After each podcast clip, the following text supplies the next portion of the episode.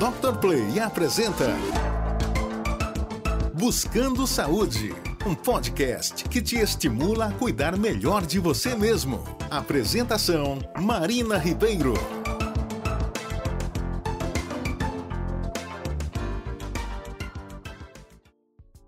Oi, gente, como vocês estão? Sejam bem-vindos ao Buscando Saúde. Eu sou Marina Ribeiro e no episódio de hoje vamos falar novamente sobre uma das diferentes áreas do esporte. Uma boa alimentação é essencial para a nossa saúde e, no caso dos atletas, amadores ou profissionais, isso não seria diferente.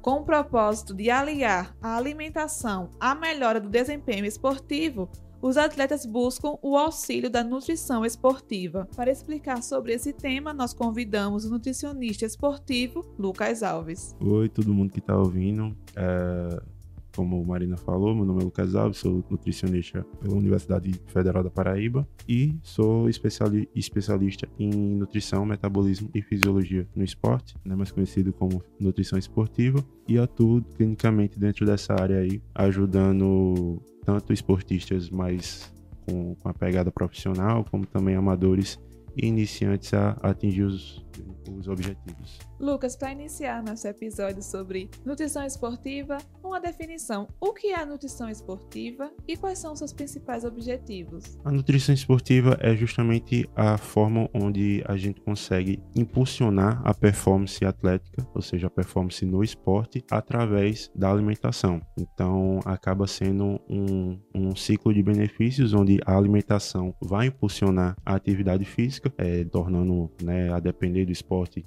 diminuindo o cansaço, aumentando a, a carga, a velocidade, a explosão daquele atleta, também auxiliando na operação para que esse atleta consiga performar por mais tempo. Então, se é um atleta que ele não se alimenta direito, pode ser que ele perca o rendimento, ele perca a sua capacidade máxima pela falta de nutrição. Então, a gente precisa é, dar o suporte necessário para esse atleta para que ele consiga exercer toda a sua atividade da melhor maneira possível. Lucas, como eu citei na nossa abertura, a alimentação é essencial para nossa saúde, né? E no caso dos atletas, eu acho que isso ainda tem um peso maior já por causa dessa performance, esse desempenho esportivo que eles querem ser cada vez melhores. Então, qual a importância da alimentação para esse desempenho? É, a, a, alimentação vai ser de extrema importância porque justamente para quebrar barreiras, né, para assim dentro do esporte, se você perguntar a qualquer esportista o que ele quer é sempre performar melhor. Sim. Um corredor ele vai querer diminuir o, o tempo para exercer aquela quantidade x de quilômetros. Um jogador de futebol vai querer conseguir aguentar mais tempo dentro, dentro da partida. Então a alimentação entra nesse sentido de dar todo o suporte necessário para que esse esportista consiga fazer essa atividade bem feita. E aí, logicamente, cada como você está adicionando um nível de atividade muito acima, você também muda a alimentação. Então, níveis de vitaminas é, vão ser diferentes do que para pessoas normais. Níveis de, de, carboidratos, proteínas e macronutrientes também vão ser diferentes de, de, de pessoas normais que exercem atividades de forma mais tranquila. E também vai depender muito da genética do atleta. Então, tipo, alguns atletas eles têm um problema maior para ter uma recuperação. Então, esses atletas precisam de mais impulso de determinados nutrientes para que eles possam conseguir suportar aquela carga de treino. No caso, quais são os tipos de nutrientes mais indicados no caso dos atletas de alto rendimento? Você pode citar alguns alimentos onde eles podem encontrar esses nutrientes? Dentro do, da nutrição, assim, a gente tem duas grandes divisões de nutrientes, que é o que a gente chama de macronutrientes e micronutrientes. Os micronutrientes são as, as vitaminas, os minerais. É, já os macronutrientes são os mais famosos, né, pela mídia, que é o, o carboidrato, a proteína e a gordura, principalmente. Dentro desses, o mais importante vai ser pro atleta, vai ser o carboidrato, que ele tem como fonte principal de, de como função principal a o incremento da, da performance, né? É um, é um nutriente que ele aumenta muito a energia desse atleta e é um nutriente que, digamos assim, ele é a fonte primária para que o atleta gaste energia naquele, naquela atividade. E o carboidrato você vai encontrar de forma bem ampla em diversos alimentos, é, como nas raízes, né, na macaxeira, o inhame, as batatas, também no macarrão, no arroz, no pão, na tapioca. É, e também tem as frutas que, além dos carboidratos, também vai ter uma excelente porção de vitaminas, já incrementando dos dois lados, né, tanto no, no macronutriente como nos micronutrientes. Mas assim, por mais que o carboidrato seja o mais importante, a gente não pode também deixar de lado os outros. Então, proteína é muito importante para ajudar nessa recuperação é, muscular, principalmente, que a depender da atividade física é, vai ser mais ou menos importante de ter, e também a gordura para ajudar tanto na absorção de nutrientes, também na geração de energia para a execução desse, dessa atividade. Lucas, antes de qualquer recomendação né, por parte de um nutricionista, ele, o profissional avalia o paciente, né? Isso. Então, como é feita essa avaliação? Mas agora falando não só do atleta profissional, mas também do atleta amador. Como é feita essa avaliação antes de recomendar alguma dieta, recomendações para essa pessoa? Então, como é feita essa avaliação e quais são os critérios que vocês, nutricionistas esportivos, consideram? A gente pode ter diversos critérios, alguns mais básicos e outros mais aprofundados. Os mais básicos e, de certo modo, mais importantes é o peso e altura desse atleta, o nível de musculatura, então, a gente faz uma avaliação mais aprofundada para saber é, o quanto desse atleta, o quanto do peso desse atleta é de gordura, o quanto desse peso é de massa muscular.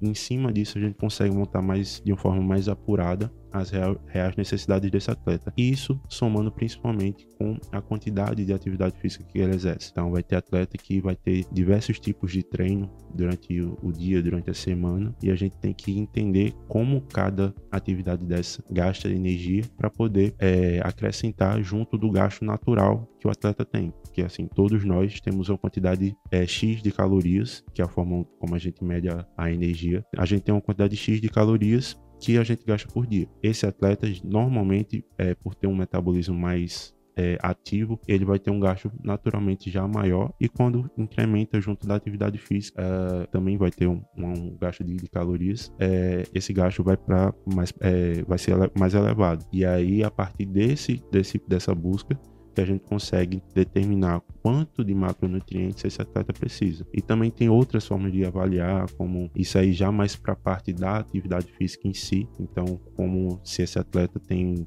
é, braços e pernas mais longos, mais curtos, se for no caso de um, de um esporte como o futebol, como o futebol americano, que tem diversas posições, então cada posição tem o seu biotipo, né, que é justamente isso. Se o atleta é mais, é, mais fino, mais grosso, tem a, a arcada óssea, né, mais grossa, mais fina, se ele é mais rápido ou menos rápido, isso aí também faz parte da avaliação física, mas aí já voltado mais ao preparo esportivo do com o profissional da educação física mesmo. Para a gente da nutrição, acaba sendo isso, da quantidade de peso, de altura, de atividade física que esse atleta exerce, junto disso, distinchando o que ele tem de massa muscular, de gordura e de outros componentes do corpo. Lucas, alguns atletas, profissionais ou amadores, aquela pessoa que vai para academia, que faz seu exercício, eles às vezes recorrem à suplementação. Mas no caso, em quais situações ela é indicada? Então,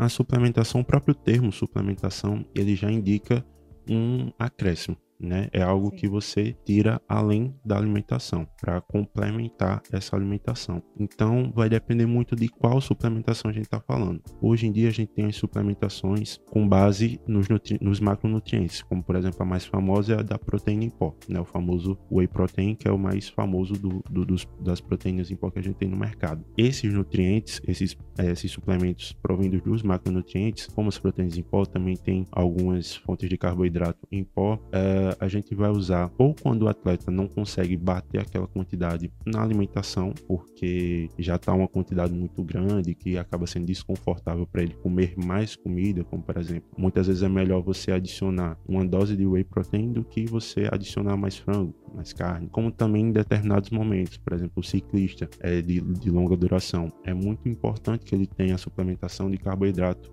em pó ou em pó ou em gel, porque ele ali vai estar tá em uma, longa duração, passando principalmente uma, duas horas aí de atividade. Então é importante que a gente entre com mais nutrientes nesse momento para que ele consiga manter a performance até o final da atividade. E muitas vezes, por estar ali no pedal, ele não vai conseguir parar para comer, sei lá, um sanduíche de frango que seja.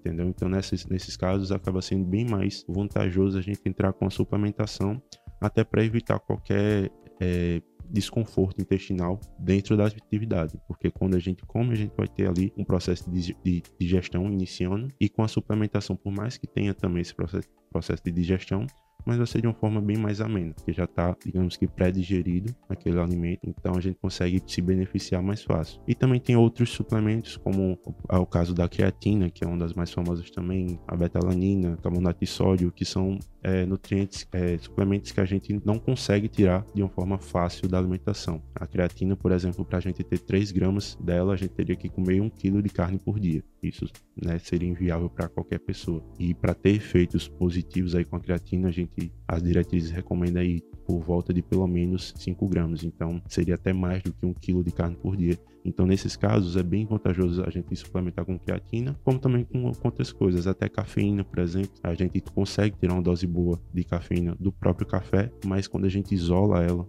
e administra para o paciente, a gente consegue ter uma performance ainda melhor. Lucas, nos últimos anos, os clubes, tanto de futebol quanto basquete e vôlei, eles olharam mais para a parte da nutrição, a importância da alimentação para o desempenho dos atletas. Então, hoje nós já vemos clubes da Série A, da Série B, com um nutricionista esportivo no quadro de funcionários. Mas no caso, o nutricionista esportivo, ele não atua só juntamente a clubes e atletas de alto rendimento. Você pode explicar para quem está nos ouvindo que está se formando em nutrição ou já é nutricionista e queira se especializar na nutrição esportiva, como é o mercado de trabalho? Quais são os campos de atuação de um profissional? Então, hoje a gente tem sim a atuação prática dentro do, de clubes esportivos, onde o, o, o nutricionista vai ser encarregado de cuidar daquela equipe, né, de todo o suporte para aqueles atletas da, da, equipe de forma mais intensa, mas a gente também tem atuação é, ambulatorial, né, em clínica no caso, onde a gente atua mais direcionado ao paciente específico. Então, uh, tem um atleta X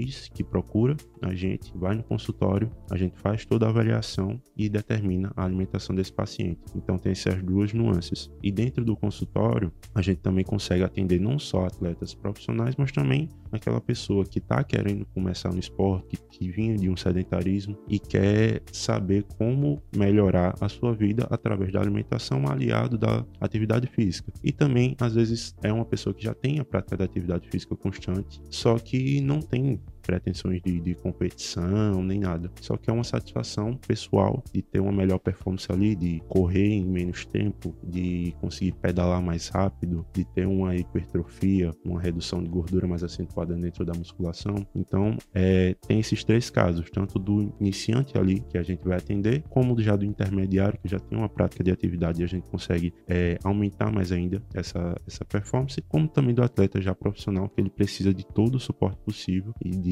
que cada detalhe para ele já faz diferença. Então, o nutricionista ele consegue atuar tanto na clínica de forma direta, como também nesses centros esportivos é, de forma coletiva para aqueles atletas do clube. Lucas, foi um prazer recebê-lo aqui no podcast Buscando Saúde. Falar de um tema tão importante, né? A alimentação, como eu citei, importante não só para nós amadores, né? Atletas amadores, mas também para os atletas profissionais que buscam chegar muito bem em competições como os Jogos Olímpicos que nós estamos presenciando agora. Então, muito obrigada pela sua entrevista e já sinto-te convidado para voltar aqui ao Buscando Saúde.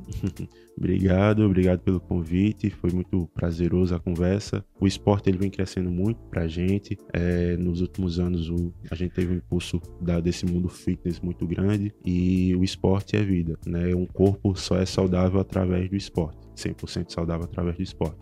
Então, quanto mais a gente puder falar de esporte, melhor é melhor vai ser para a gente, porque a gente consegue atingir mais pessoas e ter uma saúde de qualidade para mais pessoas. E não só saúde, mas também a gente ter mais atletas performando bem, porque quanto mais a gente fala de esporte, mais jovens vão se interessar por esses esportes e mais a gente vai ter expoentes em diferentes atividades físicas no futuro, representando a nossa nação, nosso estado. Eu sou Marina Ribeiro e esse foi o Buscando Saúde. Eu te espero no próximo episódio. Até lá. Acesse o nosso Instagram, drplay.tv e fique por dentro de todo o nosso conteúdo. Buscando Saúde, um podcast que te estimula a cuidar melhor de você mesmo. Apresentação: Marina Ribeiro.